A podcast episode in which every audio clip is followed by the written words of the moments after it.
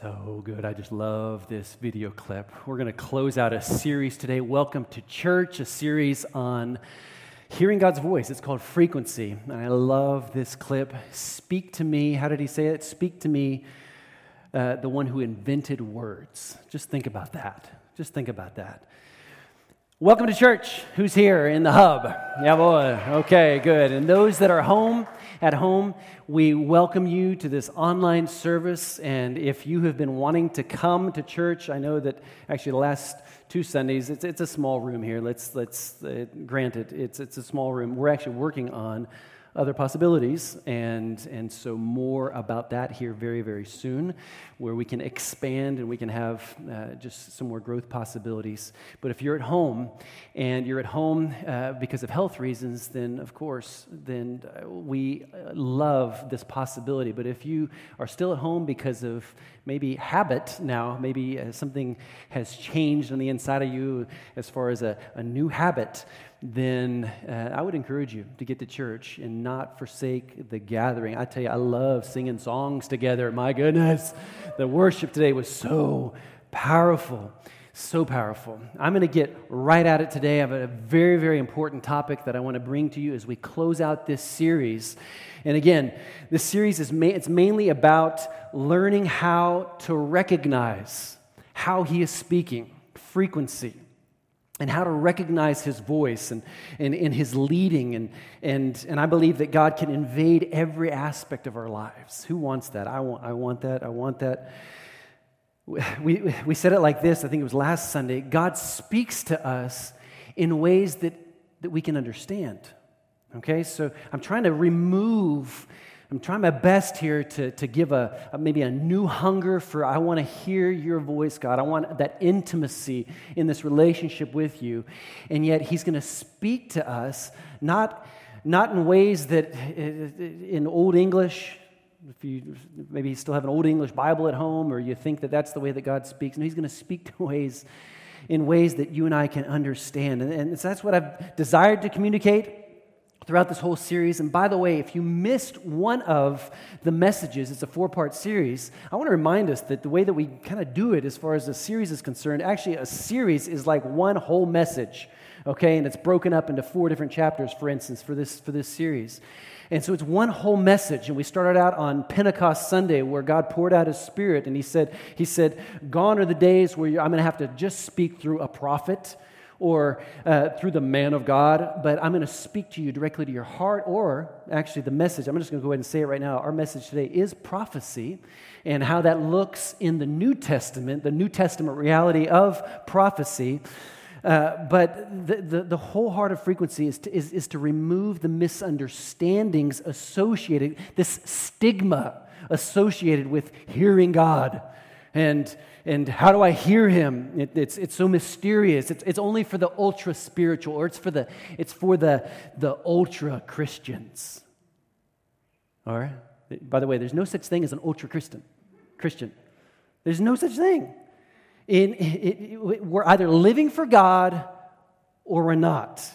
Because, and this is probably not the best verse to start out this message today, but it's, it's the verse that we're going to start out with. Revelation chapter 3, God said, If you're lukewarm, neither hot nor cold, I'm going to spit you out of my mouth. So, welcome to church. welcome to church. So, how's that for a first verse of encouragement to start us out? I mean, seriously, God wants us to either be living for Him or He would just prefer that we're like in our old life Otherwise, there's going to be this disconnect, and we're not going to be able to hear the voice of God. I think so many of us, maybe we're asking ourselves the question why, why, why does there seem to be a disconnect? Signal static, so to say. And I believe that if, if, if we're not walking constantly according to the flesh, but we're walking according to the spirit, there won't be this signal static. We're going to have a clear reception, and we're going to hear his voice in our everyday activities, in our everyday life. Uh, if, if we're constantly compromising, if we're constantly sinning, if we're living lukewarm, there is going to be that signal static. I'm just going to put it out there. God wants us to hear Him. He is constantly speaking. He wants us to know Him. He wants us ultimately to follow Him. Jesus said, He said, My sheep, John chapter 10, my sheep know my voice. He says, I know them and they follow me. It's like it's, it was just kind of a given. They, they know me. And so if, if we're burning hot in a relationship with God, we, we know Him. We're going to automatically, we're going to be hearing His voice. We're going to be following Him. John chapter 16, Jesus said this He said, The Spirit of truth. We've brought this verse several times in the series. The Holy Spirit will guide you into all truth. He will not speak His own, but will tell you what he has heard. So he's speaking, he's speaking. He wants us to know what he wants to tell us. And here it says, actually summing up the, this, this verse, and it's actually our topic today, he will tell you also about the future. He'll tell you about the future. And so he is he's speaking. And we have to build this intimacy, this relationship with him. And, and in that relationship, the role of the Holy Spirit is, is, is to teach us and to show us, uh, well, the value of prayer. We talked about praying in the Spirit, it's a biblical thing. And so I want to remove the misunderstandings today regarding one way that He chooses to speak to us, not every day, but every once in a while. If we're open to His speaking, He, he will use somebody else to speak into your life. I'm just, and He wants to use you to speak into somebody else's life. And so I want to remove the, the, this misunderstanding or the stigma behind prophecy, prophetic words. Are you guys still there? Okay, it's in the Bible. I'm going to start out with a story, and you're like, okay, interesting. I wouldn't have gone to that story, but I want you to see something here. John chapter 4, Jesus is, is traveling with his disciples, and, and here it says, eventually he came to the Samaritan village of Sychar near the field that Jacob gave to his son Joseph. Jacob's well was there, and Jesus, tired from, from the long walk, sat wearily beside the well about noontime. I just, I love this, the, the, the humanness of God that we see here. Jesus, confined in a human body, just like you and me, he was tired. And yet, God was about to use him, same spirit. The Spirit of God that was in Jesus, same Spirit on the inside of you. Soon a Samaritan woman came to draw water, and Jesus said to her, Please give me a drink. He was alone at the time because the disciples had gone into the village to buy some food. Verse 9 The woman was surprised, for Jews refuse to have anything to do with Samaritans. That was the culture at that time. There was not a good relationship between these two people groups. Jesus said, She said to Jesus, You are a Jew, and I'm a Samaritan woman. Why are you asking me for a drink? Jesus replied, If you only knew, he begins here just speaking. He's beginning to prophesy. If you only knew the gift God has for you and who you are speaking to. And that's my prayer today, right now. You would ask me, and I would give you living water. But, sir, you don't have a rope or a bucket. She was still in the natural. She said, and, and, and this well is very deep. Where would you get this living water? And besides, do you think you're greater than our ancestor Jacob, who gave us this well? How can you offer better water than, uh, than he and his sons and his animals enjoyed? Jesus replied, Anyone who drinks this water will soon become thirsty again, but those who drink the water that I will give will never be thirsty again. It becomes a fresh, bubbling spring within them. That's my prayer. Giving them eternal life Please, sir, the woman said, give me this water, then I'll never be thirsty again. She did not know what she was saying there. And I won't have to come here to get water. And he goes, Go and tell your husband, Jesus told her. I don't have a husband, the woman replied. Jesus said, You're right. You don't have a husband, for you have had five husbands, and you aren't even married to the man you're living with now. You certainly spoke the truth. And then we're going to skip over a bit, but in this moment, she's like, You must be a prophet. And here in verse 25, the woman said, I know the Messiah is coming, the one who is called Christ. When he comes, he will explain everything to us. Then Jesus told her, I am the Messiah. Bam. Drop the mic. just then, the disciples came back. Come on, guys. I was just right. I was right there. They were shocked to find him talking to a woman, but none of them had the nerve to ask, What do you want with her? Or why are you talking to her? But the woman left with her water jar beside the well and ran back to the village, telling everyone, Something was spoken by Jesus that began to take a change or make a change in her life. Come and see a man who told me everything I ever did. God was interested in the one, He's interested in you. In Jesus' name.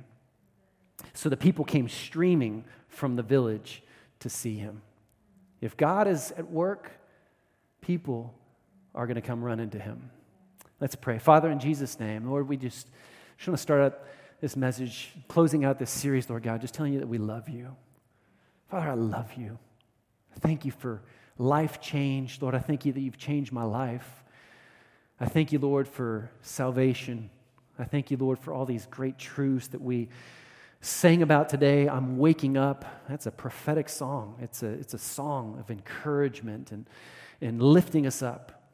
Father, I just thank you for your work on the inside of us, Lord God. I, I pray for, for ears that hear today and hearts that are wide open to know what you want to do in us and through us, not only in us, but through us.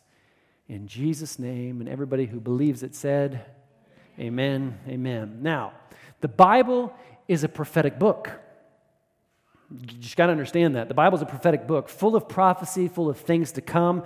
God is telling men and women throughout the generations how He wanted to use them. He wanted to use a certain nation, the nation of Israel. The entire Old Testament is pointing towards the Messiah, Jesus Christ Himself, to save the world from its sin. The whole Old Testament is pointing towards Jesus, saying that son, I'm going to send my son to die a horrible death. He's going to be crucified, he's going to be tortured because of your sin and my sin. And all of that is pointing, it's prophetic, it's pointing towards the Messiah, Jesus coming. And, and he was going to come through a nation the people of Israel. And I think a lot of people uh, underestimate the, the choice that God made to choose a nation through which he would send his son. And you're like, yeah, I think there's just too much of an over emphasis on the nation of Israel. And I don't understand everything and the whole thing that's going on right now in our world and in Israel and Israel and this and that. Well, if you were God, then you could have chosen how you would have done it. But I am thankful that you are not God. That is the way that he chose to do it. And he says, I have chosen a nation through which I would send my son. And our responsibility, according to the word, is to bless the people of Israel. And so God wants, He wants to speak to us directly. He wants to speak to us in our hearts. We heard the last couple weeks, He wants to give us this Holy Spirit nudge. He wants to, to, to give us an inner peace, an inner knowing that this is the right decision, this is the right way. He wants to give us a revelation in our hearts. Psalm chapter 16, one of my favorite chapters in the Bible. I love this whole chapter, but here in verse 7, it's, David says, I will bless the Lord who has given me counsel. He guides me. My heart, here it is, the Holy Spirit on the inside, my heart also instructs me in the corona night season. I love it. In those dark times, the Holy Spirit, he's, he's leading you, He's guiding you, He's speaking. And God's heart is always to guide, to lead. And one of the ways He wants to guide us is through prophetic words. Okay, I'm trying to make this as non mysterious as possible. Yes, God is God. And everything, there is an ounce, there is an ounce, there's a whole lot of mysteriousness to, to God. But he, he wants to make himself known. And he wants to use you and I. And so the same spirit that was within Jesus is alive on the inside of you and I in the same way that he used Jesus. He wants to, he actually, he said, I want to do even greater things through us. And so, what is this about New Testament prophecy? Before I start with what prophecy is, and how God is going to choose, maybe at times in our lives, to use us or to speak to us through uh, prophetic words, let me quickly say what it is not. Sometimes it's, it's good to kind of know what something is not before we can really understand what it is. So, what, is, what prophecy is not? Number one, it's not fortune telling. Okay? I saw an ad a couple weeks ago when I was doing a study on wisdom for one of the inputs for early morning prayer. And, I, and all of a sudden, this ad pops up. And I was, I was doing, I, I put in godly wisdom, and this ad pops up for this, for this fortune teller. And you could, You could, uh, I was like, oh my goodness. But prophecy is not fortune telling. What I, what I mean by that is, I think too often Christians, they're looking for a quick word from God. God, I need a, I need a quick word. I need a direction for this decision. And, and, and it's like to receive, some people are wanting to receive a prophetic word by pressing a button. I think a few weeks ago I said it's like this genie in our pocket. And, and, and just at those times when I need you, God. But God is so much better than that. He's so much better than that. That we would reduce him to just pressing a button. And it's actually an insult to him. And so, prophetic, the prophetic anointing and, and, and, and what, what, what we see in God's word, it's just a natural flow through those that are just really in love with God and love people. Because we love God, we automatically love that which He loves, and we love people. It's just a work that He does on the inside of us. And, and so, yes, God wants to tell us of things to come. John chapter 6, we said it. He says, I will tell you about the future things. Prophecy, revelation, a word from God spoken through someone else is always, this is important, is always going to point you and the other person into a deeper love relationship with God. Okay, so it's not just a fortune telling. It's always going to lead us into a deeper revelation of our relationship with God. Number two, what is, prof- what is what prophecy is not? It's not going to con- contradict the Bible. Okay, so if that which you have heard is just, and I actually really hit on this a little bit harder last week. I actually said this statement the Holy Spirit's words will always match the unchanging truth of the Bible.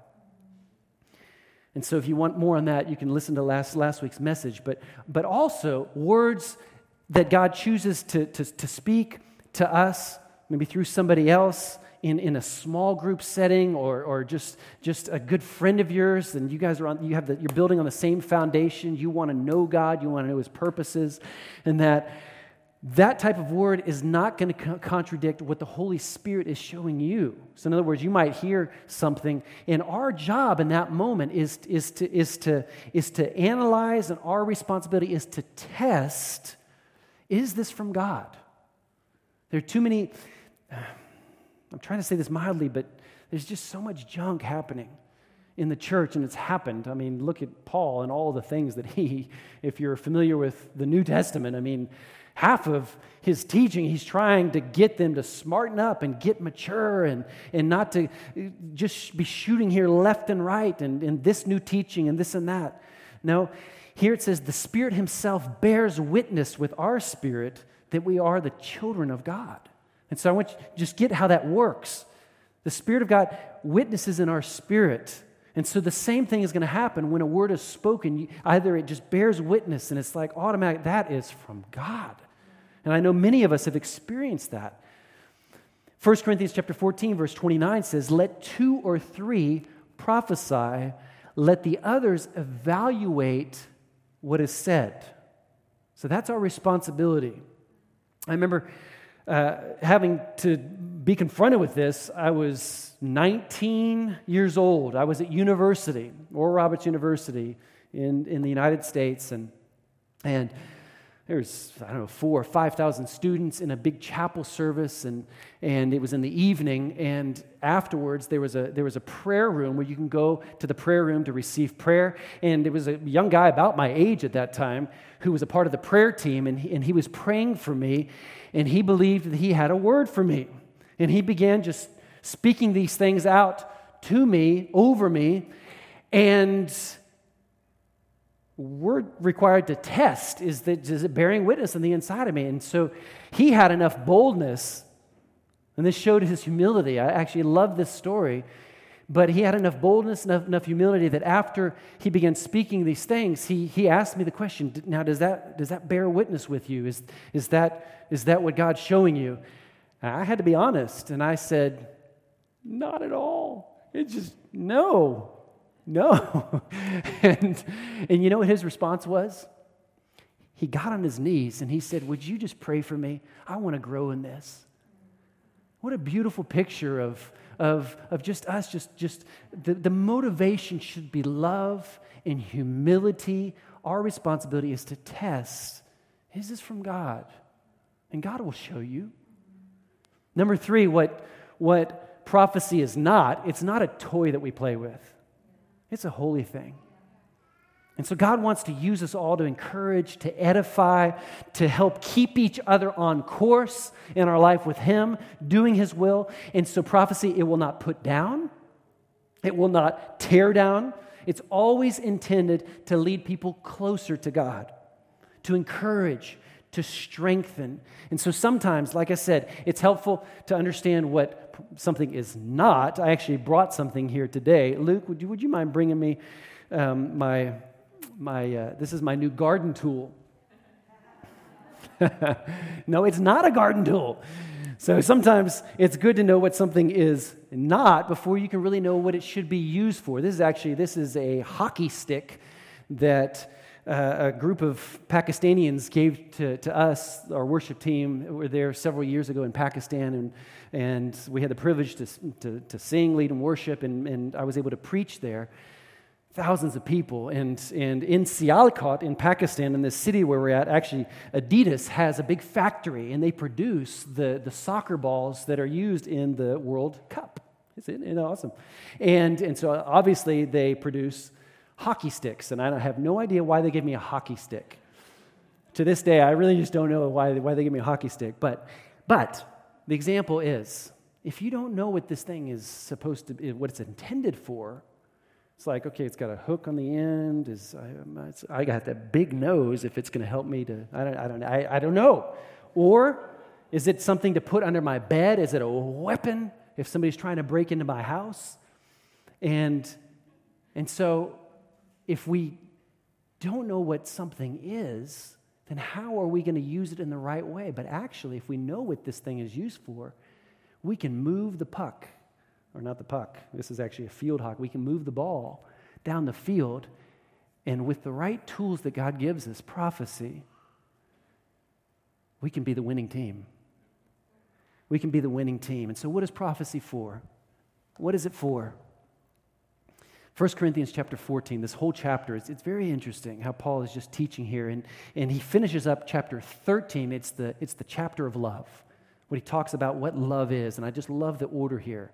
Because then he says, verse 1 of chapter 14, let love be your highest goal. Do you see how all of this has to do with love for God and love for people? When the motive, motive is pure, there's no weirdness to it. It's just, it's just a flow. It's just a flow. Let love be your highest goal, but you should also desire the special abilities the Spirit gives.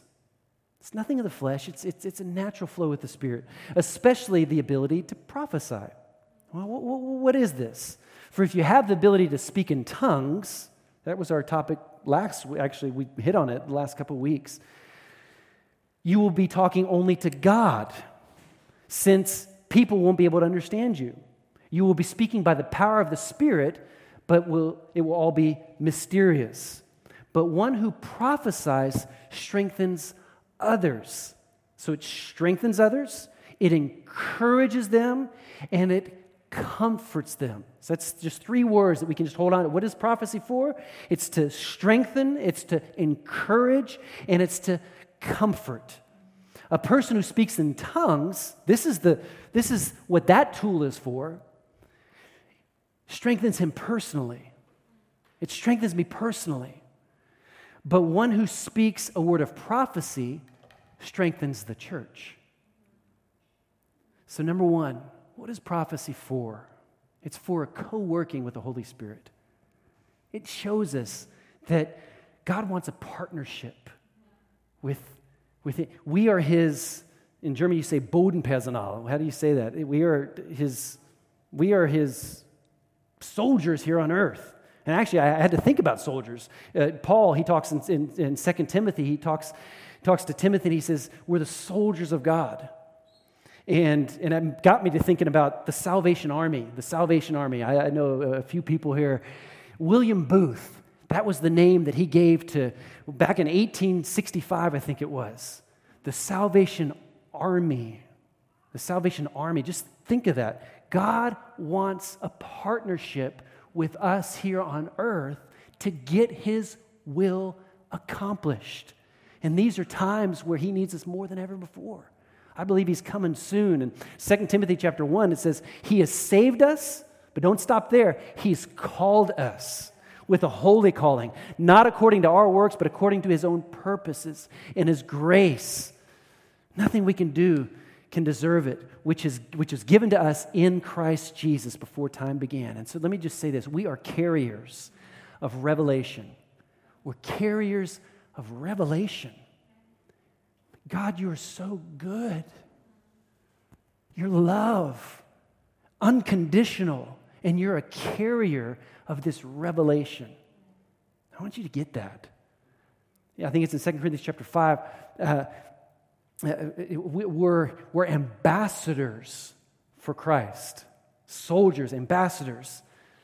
The people of Israel, they were actually, as I got to thinking about this, they were actually, or essentially, they were a prophetic community. The people of Israel in the, in the Old Testament, prophetic community because their calling was to show, to tell, to reveal Yahweh, God, to the nations of the world. So they were a prophetic people that God wanted to use. And we, as his now, as the bride of Christ, sons and daughters of the Most High, that's our role now too. So we're carriers of revelation. We have a covenant relationship with him. Number two, number two, what is prophecy for? It's for confirming God's love and interest in us. He wants to show us that he's interested. And so sometimes he's gonna he's gonna use somebody else, and it's gonna be like it's gonna be like just this word, and it's it's just right on, and it's it's like God saying, "I love you, I'm thinking about you. And by the way, I'm real. And I want, I want this word to take root in your heart. And so the motivation, again, is always love. You see it, Jesus, the woman at the well. Jesus was, was motivated by love. and so people can clearly know what God is saying prophecy, prophetic word, tested, of course, Clearly, no, oh, yeah, that is, that's right on in what he's showing them. But here it is those that very evidently flow in the prophetic anointing will only be those that are filled with godly compassion. Or put it this way those that are filled with godly compassion for people, full of love, are going to flow in this prophetic anointing. God, God is, if we're using it for our own benefit for fleshly reasons, I just want to look spiritual or, or whatever, you're not really going to help anybody. You're only actually going to bring confusion and it's going to hurt people. And so the Holy Spirit desires to do through us what Jesus himself, and I just, I just love this fact, what Jesus himself did when he was on the earth. It's the same spirit, the same power, the same wisdom, the same compassion that Jesus had. That same spirit is in us. And so that's why he said it would be better that I go. It's going to be better because in that moment I can infiltrate a, a whole army to carry my will throughout this entire earth. But Jesus, he was confined to his human body. They got tired and he needed a drink at the well. And so that's why prophetic words, words of wisdom, knowledge, whatever we, however we label it, and don't think you have to go to Bible school to understand all these spiritual truths, okay? Bible school is, is good, it's a good thing. But these things are not just for the elite, spiritual, ultra Christians. God is simply wanting to use us as earthen vessels. He used fishermen, He used tax collectors, He used doctors, He used all of us, he, or He wants to use all of us. Why? To encourage and to admonish, to uplift, to, to, to help people on their path with God. Jesus did it, we can do it too. Number three, what is prophecy for? It's for bringing, get this, the right word at just the right time. The right word at just the right time. And I experienced this in my life when I was 17 years old. Uh, uh, my family attended a, a, really small church, maybe 30 to 40 people, like on a Sunday morning. And uh, long story short, in the evenings, on a Sunday evening, they would do like special types of, of services. And probably on this night, maybe there was 30 people there. And there was a, I guess, a guest speaker. And I'd never seen him before, never heard of him, but, but he came to this, to this evening service, and, and very obviously, he ministered. And this is actually, I don't want to bring any confusion here, but they're actually just like there's, there's, there's the ministry gifts gift of the pastor, gift of a teacher, gift of helps, and, and these different ministry gifts that are, that are actually listed in Romans chapter 12. Okay? I don't want to get here too technical, but he obviously flowed in, in, a, in a greater anointing in the area of prophecy. And, and God used this man on this evening when I was 17, and it was a holy moment. And in my preparation, I, just this last week, I had a moment in my office and I just wept before God. And I just looked back at that moment and I'm so thankful for it. It was the right word at the right time. And he brought this word as he was speaking to me, and it was the word calamity. Calamity in English. Calamity. And if you're like I, I, I was then with 17, I had, I had no clue what that word meant. and I had, to, I had to go home and look it up, but I knew it was not something good. And uh, looked it up, and it basically meant disaster. Disaster is coming, and he kept using the word calamity, calamity. If I don't turn from the way I'm going right now. And then he actually said a few things that no other person knew. I was in a, I was in a relationship with a girl at that time. It was not a good relationship, it was unhealthy. And, and he didn't embarrass me. It was the motivation was love. And God was speaking to me as a young man, 17 years of old. And I thank God to this day, my heart was soft. My heart was soft. Thank you, Lord, that I wasn't cold and closed off to this word. And it, it just it just lit a fire in the inside of me. I don't want calamity. I want to follow after you, God. And it was at that point that was a turning point in my life. God knows what people need to hear. He's so good and so sovereign. He's going to let you know what you need to hear. Don't just hunger after, uh, I, need a, I need a decision here. I need direction for this next decision. Don't hunger after that. Hunger after Him. He's going to take care of you. Seek ye first the kingdom of God, His righteousness, and all these things. It's just going to be a natural flow. In Jesus' name. He knows what's going on the inside of you right now, right where you're at at home. Maybe you're listening to this right now and you're like, God, do you know? Do you see? He knows. Reach out to Him. Proverbs 15 23, how good and delightful is a word spoken at the right moment. How good it is. And so prophecy is it's, it's, it's the right word at the right time. In my small group this last week, here's just an example, just an just everyday example.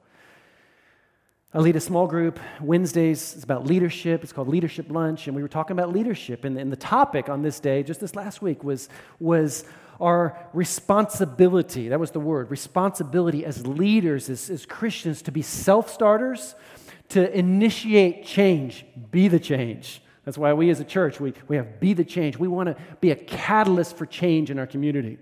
So we were talking about this, and, and, and so we were talking about working hard and, and endeavoring to do more and this and that. But I felt this impulse. It wasn't in my preparation, but it was right there in that moment. I felt this Holy Spirit you say you can call it a prophetic word or it was just a word admonishing in that moment and i felt the impulse to mention our need to keep the balance between striving for more and then to learn to rest and that if we learn to rest and practice the sabbath and to keep this right balance we can do more within a shorter amount of time than we can do if we're just doing things out of the flesh and when I spoke those things out, the 16, 17 people, we do this over Zoom, just right away, as I could tell, that just kind of lit something on the inside of them. And I got three or four messages afterwards.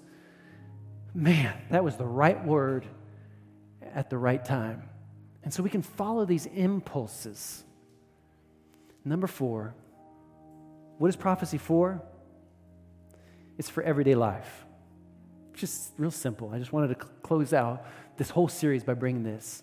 It's for everyday life. All these principles we've been talking about, these hearing from God, getting on the right frequency, it's all for not being super spiritual, it's just being just living for him, being with him, enjoying who he is, enjoying life. Uh, we've always said we love God, we love people, and we love life. And we can do all these things. It's just a natural flow. It's a natural flow. It's for everyday life. This is the life as a Christian. That's just the way it is. God can use you to impact the life of somebody else. We uplift, we encourage, we strengthen, not just in Christian gatherings. Thank you, Lord, for church. And we need to make more room so we can have more people at church, Christian gatherings. But living prophetically should mark us out there as Christians. Living prophetically. There's a strength to us, there's a dynamic, there's a natural flow with a supernatural God. It's not plastic, it's not force, it's not weird. It's effective and it's godly and it's right. In Jesus' name. And everybody said, Amen. Amen. As I close out this series today, I just want to pray for us. Um, you just stay seated at home, here. I, I want to pray for just a deeper revelation of who He is. I've been praying this at the end of these last few Sundays, at the end of the services. I'm just going to pray right now. Father, in Jesus' name, I pray for a greater intimacy with you. Father, I pray that you change us. And as we're changed, that static begins to fall away, and we have that clear signal. We're hearing your voice, we're following after you. I, I pray against every form of compromise, sin, things that short circuit the frequency. Father, I pray that decisions are being made right now in this instant. Just right where you're at. Just apologize to Him. Say, say God, I'm sorry. 1 John 1 9 says, If we confess our sins, He is faithful and just to forgive us and to cleanse us of all unrighteousness. Father, I just pray for a real clear reception, not just in the coming days, but in the coming weeks and months and years. This series maybe is, uh, is a catalyst to restart something, a hunger on the inside of people right now. In Jesus' name. Before we close out, I always like to give the opportunity. Maybe, maybe uh, you're not in a right relationship with God. And I, I, would love, it'd be my honor to lead you in a prayer where you can accept Jesus Christ as your Savior. We said that He, he died for your sins and my sins on a cross. Our sins separated us from God. And that's, that's, that's the truth of God's Word. And so you want that personal relationship with Him. All you have to do is just believe in your heart and pray this prayer with me. Would you do that right now? Just right now, maybe in the hub or, or at home. Let's just pray this prayer. Say, Dear God, I come before you right now. I believe in you. I believe that you died for my sins. I believe that you rose on the third day. And I believe for new life right now. Would you come? Would you invade my life with all that you are? Would you be my God? I want to be your son. I want to be your daughter. In Jesus' name, amen and amen and amen. If you pray that, that is the best decision that you will ever make in your life. I guarantee you, in Jesus' name, life change is coming. And we would love to help you, be our privilege to help you take new steps with Him. We have a, we have a water baptism that's coming up here in less than two weeks. Uh, you can sign up for that. If you, if you need prayer in any way, you can fill out this contact card online. Here's the link right here, here in the hub. If you have any prayer requests, whatever, we'd love to pray for you and with you. Let's all stand up. Let's sing a song here at the end. Bridge. One, two.